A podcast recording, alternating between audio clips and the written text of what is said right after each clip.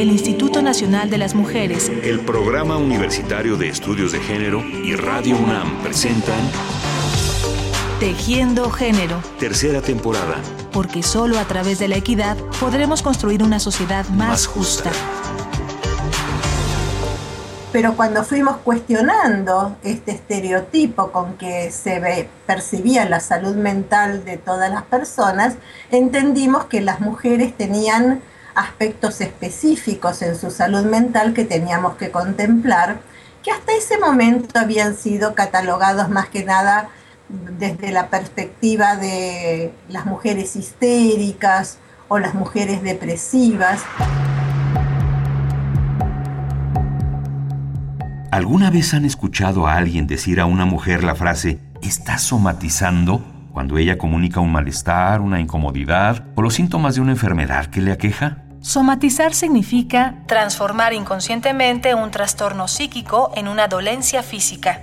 Y se ha vuelto común encasillar bajo ese término las situaciones de salud de las mujeres, descalificando sus malestares bajo la idea de que se podrían evitar si ellas controlaran un poco su ansiedad y sus nervios. La frase, usada con frecuencia incluso por los médicos, habla de cómo el modelo de salud con el que solemos atendernos pareciera no tener una manera clara para codificar, entender y sobre todo sanar varias de las cosas que le suceden a las mujeres. Hoy hablaremos de ese tema y nos serviremos de la voz y la experiencia de una brillante psicoanalista argentina que ya ha estado en este programa, la doctora Mabel Burin, pionera en el manejo del psicoanálisis desde una perspectiva de género.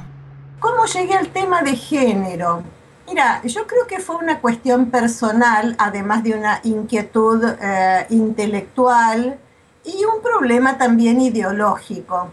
Eh, fue allá por los años 70, mira cuánto tiempo hace ya, que mm, en Buenos Aires eh, había empezado a trabajar como psicoterapeuta de niños y yo escuchaba a las mamás de los niños que mm, algunas profesoras muy buenas que he tenido me decían que detrás de cada mamá y la queja o los comentarios de las mamás había una mujer que hacía reclamos, que hacía quejas, que tenía malestares.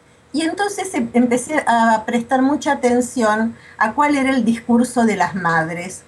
Entonces empecé a escuchar a esas mujeres, me empecé a escuchar de otra manera a mí misma, a buscar respuestas y junto con un grupo de psicólogas, psicoterapeutas como yo, fundamos el Centro de Estudios de la Mujer en Buenos Aires. La salud mental de las mujeres fue tema de interés del psicoanálisis desde sus orígenes. Sin embargo, se planteó desde la perspectiva de un paradigma masculino, calificando a partir de él los desajustes del sentir femenino. Para mí, uno de los primeros estudiosos de la salud mental de las mujeres ha sido Sigmund Freud a fines del siglo XIX, con sus clásicos estudios sobre las histerias femeninas.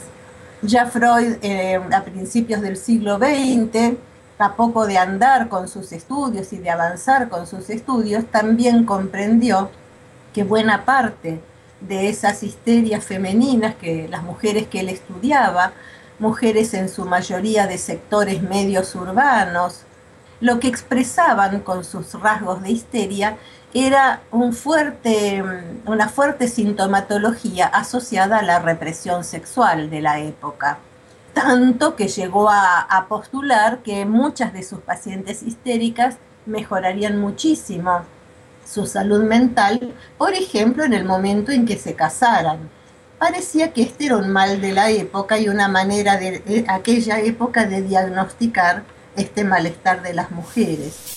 Hasta ahora, uno de los paradigmas clásicos para estudiar la salud mental tenía como eje o como sujeto a un sujeto varón, un sujeto masculino de mediana edad, de medios urbanos, y sobre ese modelo se establecía el paradigma de lo que debía ser la salud mental de todas las personas.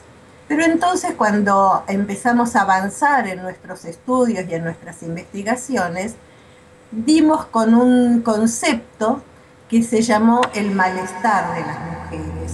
¿Cuál es la razón? ¿Cuál es de la tristeza de mi mujer?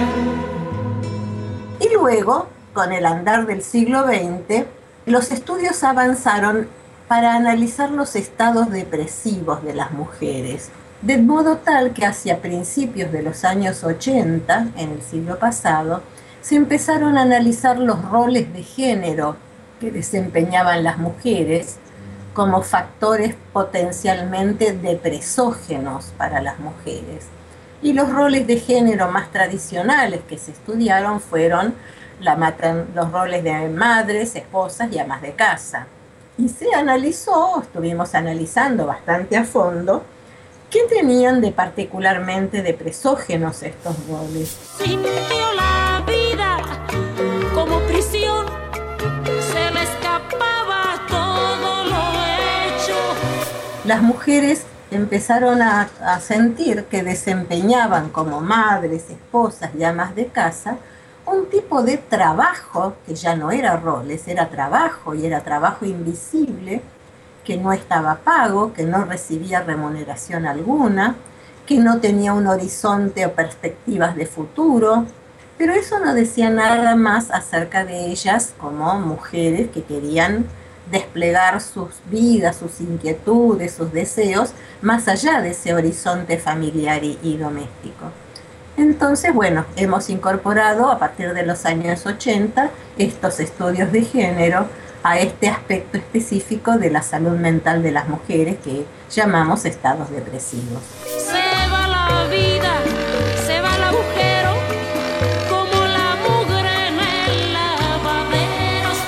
El tema de la depresión en las mujeres es uno de los que han ocupado más ampliamente el tiempo y el interés de la doctora Burin y ha analizado no solamente el papel de los roles tradicionales de género, sino también lo que está ocurriendo con las mujeres profesionistas que sufren con frecuencia este mismo mal. Sus conclusiones y las de sus colegas han abierto buenas opciones para el tratamiento y la recuperación del equilibrio emocional, pero sobre todo han establecido una postura abiertamente crítica frente a las maneras en las que el modelo hegemónico de salud ha encasillado el problema. Y entonces allí ampliamos todas nuestras perspectivas y entendimos que este malestar de las mujeres tenía una especificidad que había que contemplar. ¿Qué me está llevando la tristeza? Estoy bebiendo este dolor? Imaginemos a un médico escuchando en momentos distintos a dos pacientes de entre 45 y 48 años de edad que le plantean síntomas exactamente iguales, que ha disminuido su apetito sexual, que duermen mal, que les cuesta trabajo levantarse y que han perdido el entusiasmo por su trabajo. El médico, en un caso, propone, Trate de diversificar su vida sexual, haga actividades recreativas o algún deporte, tome unas vacaciones y vuelva en unos meses a ver cómo sigue. Y en el otro dice, Es normal a su edad, no se preocupe. Le voy a recetar un ansiolítico para que pueda dormir bien y también un antidepresivo para que pueda sentirse con ánimo durante el día. ¿Cómo es que el mismo médico puede reaccionar de una manera tan distinta ante una dolencia similar? La respuesta es sencilla. En el primer caso, el paciente es un hombre y en el segundo, una mujer. Y es que um, uno de los uh, de las premisas de um, este tipo de prescripción y consumo abusivo de, de, psicofármacos entre las mujeres es tratar de silenciar, hay que tratar de silenciar, de acallar el malestar que las mujeres eh, sienten. Sabes que los psicofármacos son eh, drogas legales, son drogas de mm, fabricación lícita y de distribución también lícita, permitida a diferencia de las drogas ilegales, y esta es la forma específicamente femenina de drogarse. Fuera migrañas, bulimia nerviosa, trastorno premenstrual. Prozac, Prozac, Prozac, Prozac. Y hay una sobrerepresentación de las mujeres cuando se analizan el consumo de este tipo de drogas. Existe una pauta de consumo en lo cual todos los países coinciden y también la Organización Mundial de Salud, de Salud que indica que el doble de mujeres que de varones consume este tipo de drogas, de drogas legales, que se llaman psicofármacos. Y la pregunta es, bueno, ¿por qué sucede esto? Entonces eh, hemos analizado cuáles son los paradigmas médicos que suponen y los que, que tienen los médicos acerca de las mujeres, especialmente de la fragilidad, acerca de la salud mental de las mujeres y de la, del estereotipo de que esta fragilidad eh, necesita ser ayudada y, complementada con alguna medicación que, eh, sea, que, que permita suplir aquello que las mujeres por sí mismas no podemos hacer, por nosotras mismas no podemos hacer.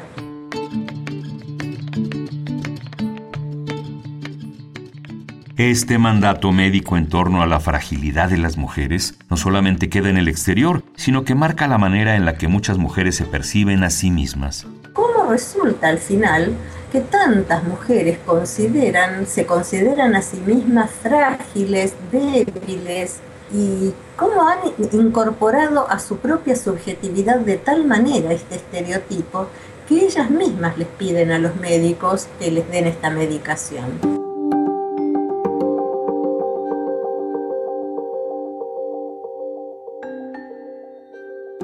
Todos estos factores permiten percibir claramente que la perspectiva de género en el tratamiento de estos padecimientos, en la codificación de los malestares de las mujeres y en la percepción de su posición dentro del sistema de salud hegemónico, representa una buena herramienta para una salud mental más plena. Entonces este, tratamos de averiguar por qué, se por qué se hace esto, por qué las mujeres se sienten así y tratamos de ayudarlas también con distintos recursos a que puedan ir prescindiendo de estos medicamentos mediante la utilización de otros recursos que sean eh, tan eficaces como los que en, en muchos momentos puede resultar esta, estas medicaciones. Yo no digo que las medicaciones estas no sean buenas, todos los remedios son buenos mientras no sean malos. El problema es que estos remedios tienen que tomarse según una prescripción específica, con un, tipo de dosis, una, dosis también específica durante determinado tiempo que está también bien especificado, pero en general son medicamentos que producen acostumbramiento y si no acostumbramiento físico, al menos dependencia psicológica de las mujeres para poder dejarlos, entonces les cuesta mucho dejarlos. De modo que esto requiere un tratamiento muy especial, muy cuidadoso, muy que está bien estudiado. Pero en fin, hay que tratar de, ver que en una sociedad tan medicalizada como la nuestra, que mm, algo de todos los remedios que tenemos que tomar no sean remedios de los cuales podemos prescindir, ¿no es cierto?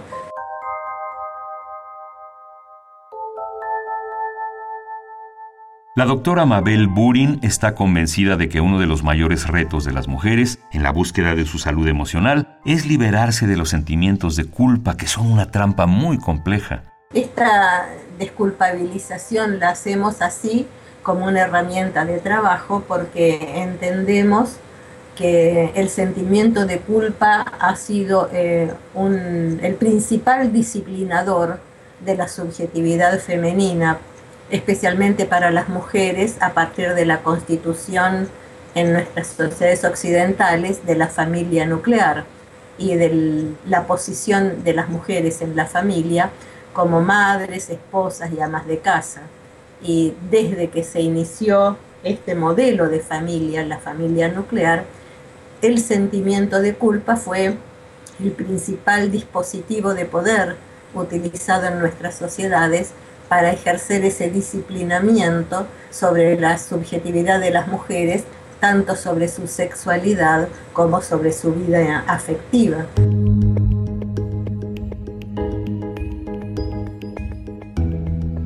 Otro tema importante a tomar en cuenta es la lucha contra los mandatos sociales, laborales, personales y familiares que han llevado a las mujeres a exigirse un rendimiento más allá de sus fuerzas. Sí, en primer lugar, no le indicaría a ninguna mujer que busque dentro de sí alguna figura de supermujer, porque eso es muy atentatorio contra la salud en general de cualquier mujer, no solamente la salud mental, porque el ideal de hacerlo bien todo parece mm, un poco excesivo para lo que son nuestras capacidades humanas.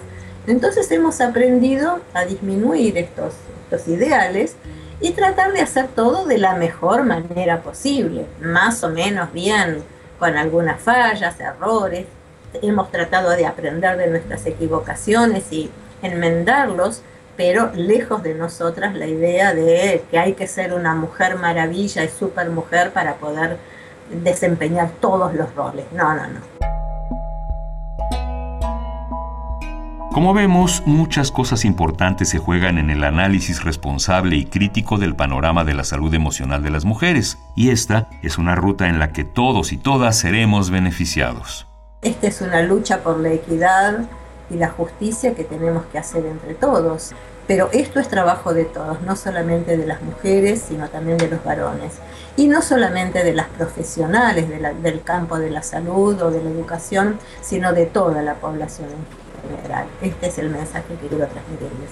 Muchas gracias a la doctora Mabel Burin por sus esfuerzos cotidianos y por esta conversación que sostuvimos con ella vía Skype hasta Buenos Aires. Y a ustedes, amigas y amigos, muchas gracias por su atención y hasta la próxima. Por todas partes había mujeres, todas compraban y se movían, cumplían aisladas con sus deberes le recordaban a las hormigas, sintió de pronto que eran amigas. El Instituto Nacional de las Mujeres, el Programa Universitario de Estudios de Género y Radio UNAM presentaron Tejiendo Género. Tercera temporada. Porque solo a través de la equidad podremos construir una sociedad más, justa.